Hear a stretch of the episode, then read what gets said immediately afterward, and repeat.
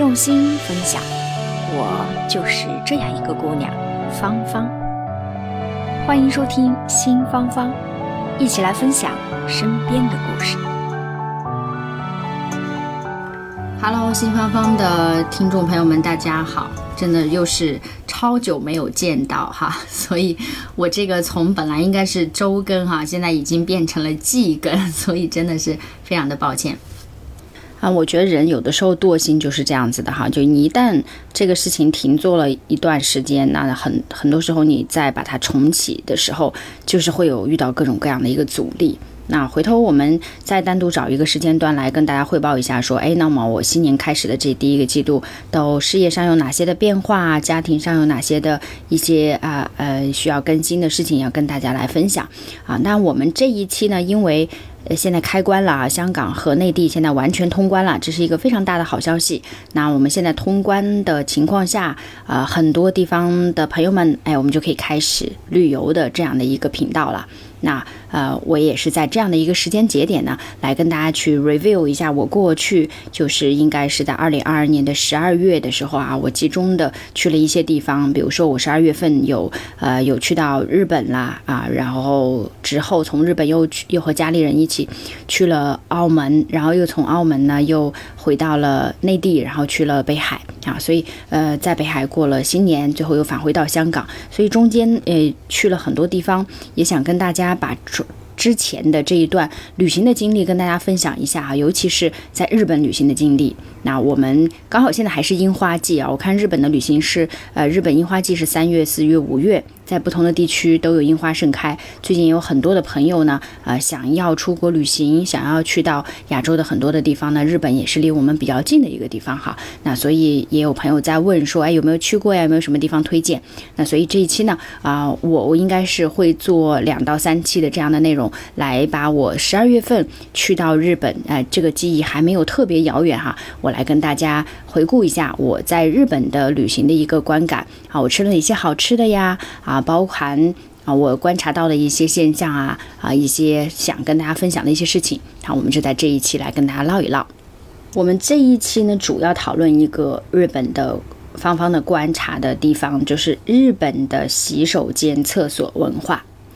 呃，因为我去到日本的时间刚好是二零二零二零二二年的十二月底。那么在十二月底还是日本比较冷的冬天的这样一个阶段哈，那所以去到日本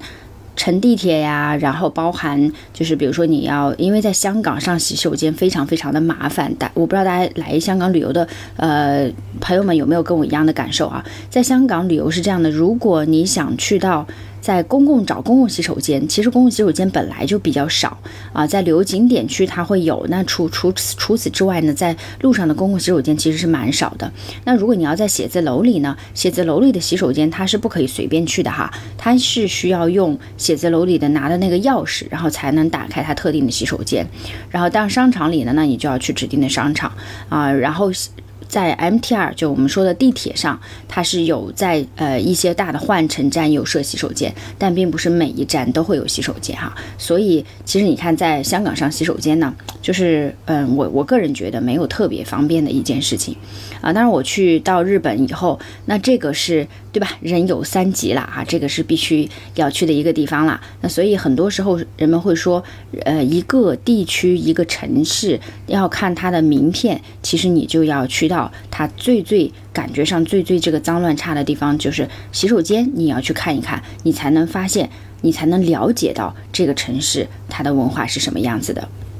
那我也来跟大家分享一下。呃，十二月份就是冬天的时候，我去到日本旅行。那我去了他们的洗手间，我呃应该在我还去了蛮多个城市哈，我有去东京，然后后来有去到京都、奈良啊、大阪都有去啊，这个西线的这几个地方都有去。那所以就每个地方呢，我都会观察和对比一下，我来跟大家分享一下我在那一边我看到的日本的这个洗手间是一种什么样的感觉哈，呃。首先，我跟大家说一下，我住在日本的民宿。那我这几天都没有住，我我去。通常出去旅行呢，不是很喜欢住酒店啊。如果呃条件允许，那里的民宿也还 OK 的情况下，我会比较喜欢 book 民宿，因为民宿可以和当地的主人有一定的链接，然后也比较容易去了解到当地的风土人情。那每一个民宿都有它自己不一样的特色，而且我住民宿还有一个特点，就是我非常喜欢和当地的这个房屋的主人。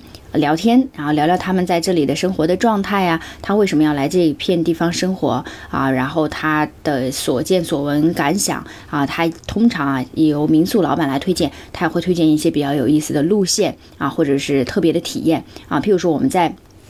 呃，京都的这个民宿，呃，这个民宿的老板就给我们推荐了当地非常特别，带我们去体验了特别的一个抹茶的文化啊，整个这个礼仪呀等等啊，那这些就是网上其实你 book 不到的，只有接触到了当地，你才会有这样的一种切身的一个感受啊，所以我是我是会比较喜欢住民宿了。那我在民宿里的时候，我就会发现，哎，呃，每一家的这个不同的民宿，他们的卫生间里的。马桶都是智能马桶，就是都是可以加热，然后可以喷水，然后很高级，还有一些还有喷香味呀等等，就是那种很厚的智能马桶，哎。呃，我以为只是说我挑了这几间民宿比较巧合，可能大家都做了这个智能的马桶啊。但是很意外的是，当我结束完大概为期十几天的十天左右的一个日本游的这个行程之后，我发现我所到之处的每一个地方，无论是餐厅啊，还是在。公共的一些卫生间啊，比如说交通要道啊、地铁啊等等这些地方，它所有的卫生间里的马桶都给你配备了智能马桶盖啊，就是我刚刚说的，坐上去之后可以加热，然后暖暖的，然后有的地方可以有音乐，然后可以喷流水啊，然后还可以有香味啊等等，就是这种智能马桶盖。然后我就真的超级好奇，这一点也是震惊到我和我老公的，因为我们在呃内地生活呢，啊，包括在香港生活，你看我在香港也待了十年了，我们真的呃有有有一些比较环境比较好的地方啊，会有这种智能马桶，但真的不是说你所到的每一个地方啊，甚至是一些荒郊野外都。可以看得到啊，它的这个卫生间都打扫得很干净，并且马桶都是呃配备的这种智能马桶，让你坐上去很舒适，尤其是在。冬天，我说一下我个人的感受，就是因为冬天外面很冷啊，然后有的时候一天的行程，因为你要跑来跑去的嘛，然后旅行行程也会很赶，我也非常时间也没有那么的充裕，我又是第我们又是第我又是第一次去到日本，所以就是很想把这个时间白天抓得非常紧，就是其实蛮累的，但是去到洗手间之后呢，居然让我有一种什么样的感受？一般去到洗手间应该快快进去快快出来，对吧？来去匆匆的这种，但是我我在日本上洗手间的感。感觉就是，我其实蛮想在里面多待一会儿的哈，就是因为里面很暖和，然后又很安静，然后也很舒适，就是相对来说也比较干净。那所以在这样一个比较密闭的空间呢，我就想说，哎，我可以停下脚步，我思考思考啊，我在这里休息一下都是可以的，因为整个的空间是让你觉得很放松的一个状态。所以就很容易就上个洗手间上很长时间，在里面待半天不出来，啊，然后我就在想，哎，我在香港上洗手间的时候，通常是什么样子的呢？当然，香港的很多地方，比如说像商场里啊，它的洗手间也都非常的非常的干净啊，设施啊也都非常的配套都很全啊，也都不错。但是我们就同比较，就整体而言哈，啊，大概率来说，那么香港的洗手间是真的没有像日本做的如此之干净的哈，然后而且也不。不可能每一个都配备了我们所说的这种智能的马桶啊，当然有不一样的地方。等一下细节的一些方面，我会来跟大家分享。就是哎，在日本的这种哎，我们所说的这种洗手间文化，是其实深入他们骨髓的，也体现出了他们的一些匠人精神。这是在细节方面，等一下我跟大家来分享两两边的一些两个城市的一些不同点。我们先来说说在日本的这种洗手间文化为什么会不一样，它有哪些？呃，和我看到的在香港不一样的地方哈，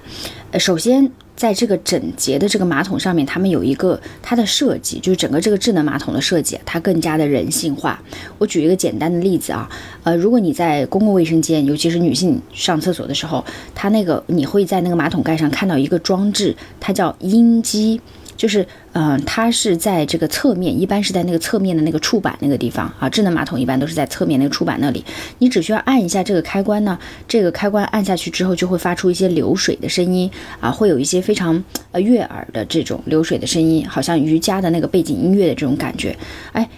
我当时其实呃。不知道这个是干什么的，我前面都没有用啊。后来听朋友讲说，哎，其实这个东西是用来干什么？就是用来掩盖一些我们如厕时候的嗯尴尬的声音，所以它就通过这样一个小的装置，一个小的按钮来帮你去缓解一些尴尬的时刻啊。所以就是你看，就设计的非常人性化啊。当然了，还有一些比如说。啊，我们在那个台台呃有稍微大一点的空间里面啊，洗手间会安装这种叫换尿布的台子啊，换尿布的这台子一般是给 BB 用的啊，但我发现也有一些换尿布台，它是设置在最底端，就是有一个底板，就是在。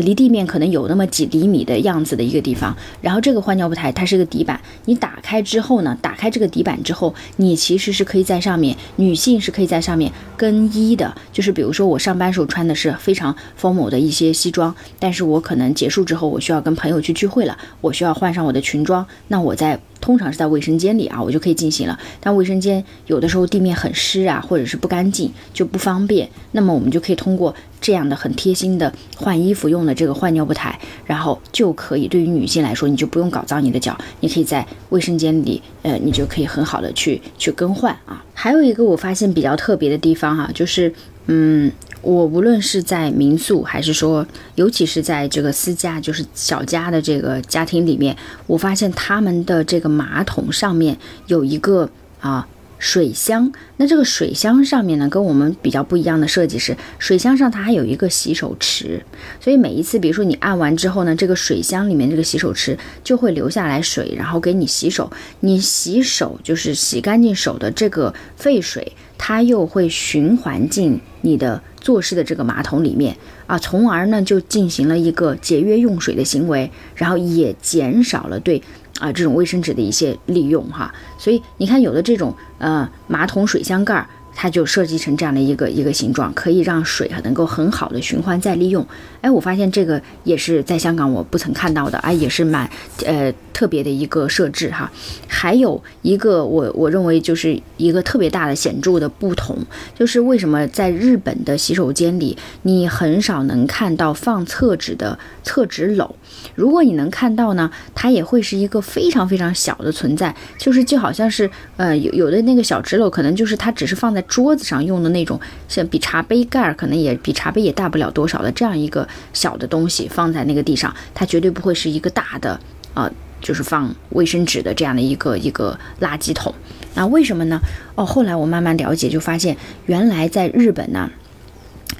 其实它所有的公厕都配有卫生纸的啊，每个隔间还基本上都是在两卷以上。当然就是发现，嗯，因为为什么呢？他就是想要呃避免这种尴尬的 moment 出现，对吧？那但是日本人呢，他认为丢弃在纸篓里的这种，嗯，如厕以后的这个纸啊，会让厕所的环境会变得。更差，然后也比较容易滋生细菌，所以他们日本的这种马桶，它在设计的过程当中，它的冲水的这个力度都会设计的非常之大，尽可能把这个呃污污渍啊全部都带走。同时呢，厕纸它用的这个厕纸啊，它也是溶水性比较好的一些厕纸，所以它可以直接丢进马桶里面，就直接通过下水道就把它冲掉，而不是需要你单独放在旁边。你看这些小细节啊，都很能体现他们当地的这种匠人精神。我不知道大家，呃，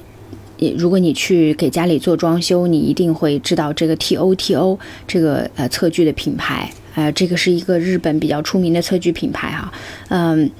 在这个 T O T O 他们在做这种马桶节水技术的设计的上面，就充分体现了日本人背后的这种匠人精神。啊，你看他们在做这个。节水马桶节水的这个理念设计上，它的研发人员也是挖空了心思，他们用这种超级的计算机的算法来分析马桶表面水流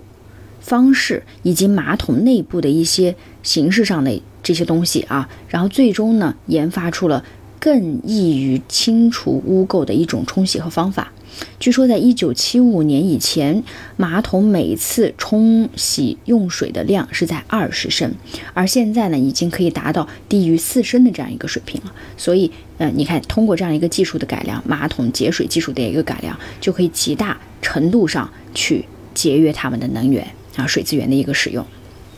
同时，还有就是还还有一个小的这个报道啊，呃，我也是在网上看到，就是说，你看咱们那个他们这个智能马桶啊，智能马桶不是会有一个坐下去的，就是说冬天坐下去很舒适的这种水温，对吧？就是可以帮你呃去做清洗的。那么这个水的温度在什么情况下才是最适宜的呢？其实这个他们也通过了大量的后期的一些数据来进行实验啊，最适宜的水温。通过成百上千次这种实验的基础的确定，为了去寻找这样一个最适宜的温度啊，只能用温水实际冲洗受试人员，然后他们都坐上去啊，只实际冲洗，然后以零点一摄氏度的这个差异，慢慢的来上调水温啊，他们就是一点点往上调，一点点往上调，然后调完了以后，每调一次就要问一下这个呃受试人员的一个感受。那这样反复反复的这种微调的情况下，最后大家觉得，哎，那么这个这个这个智能马桶这个喷嘴可能角度是最终被定义为在四十三度，水温被定格在三十八摄氏度，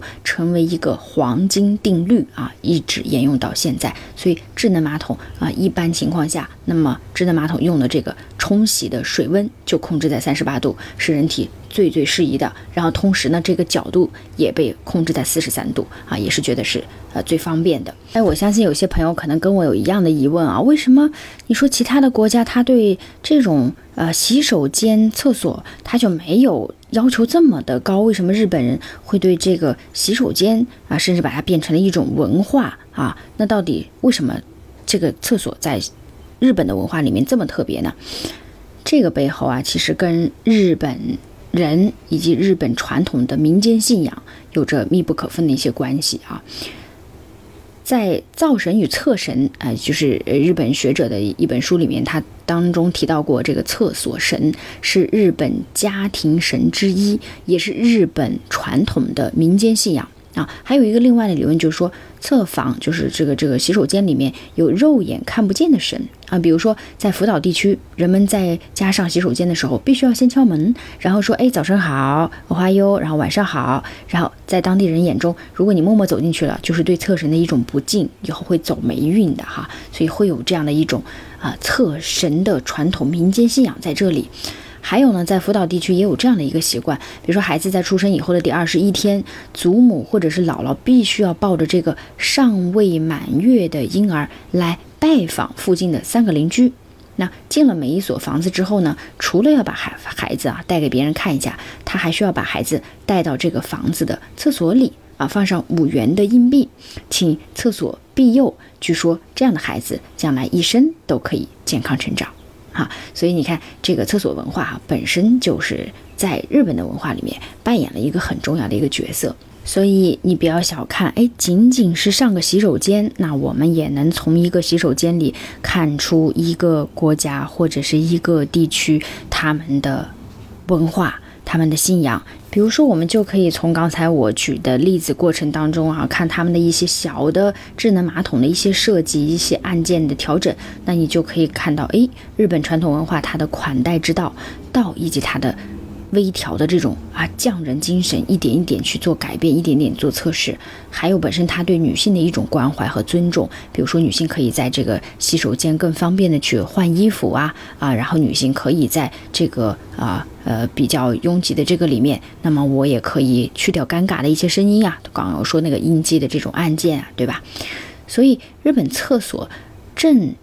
作为一个文化符号，被不断的传承和发展，并逐渐的走向世界各地，为各国人民的生活品质的提高发挥了一些比较积极的作用啊。所以，我我认为呢，今天的我们这一期呢，就是来跟芳芳跟大家一起来想一分享一下我在日本的这个观感啊。我们就从一个最不起眼的洗手间的厕所文化来跟大家聊。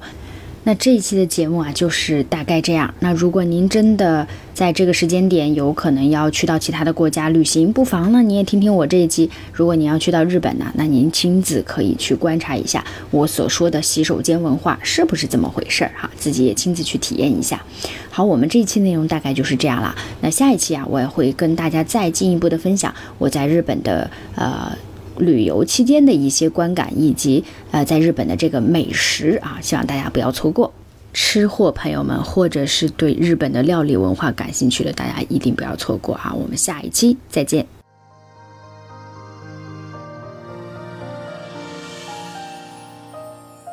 感谢您收听新芳芳。如果您喜欢我的节目，请转发分享给您的朋友，也欢迎线下跟我互动留言。同时，欢迎听众朋友们关注芳芳同名公众号“新芳芳”。我们下期再见。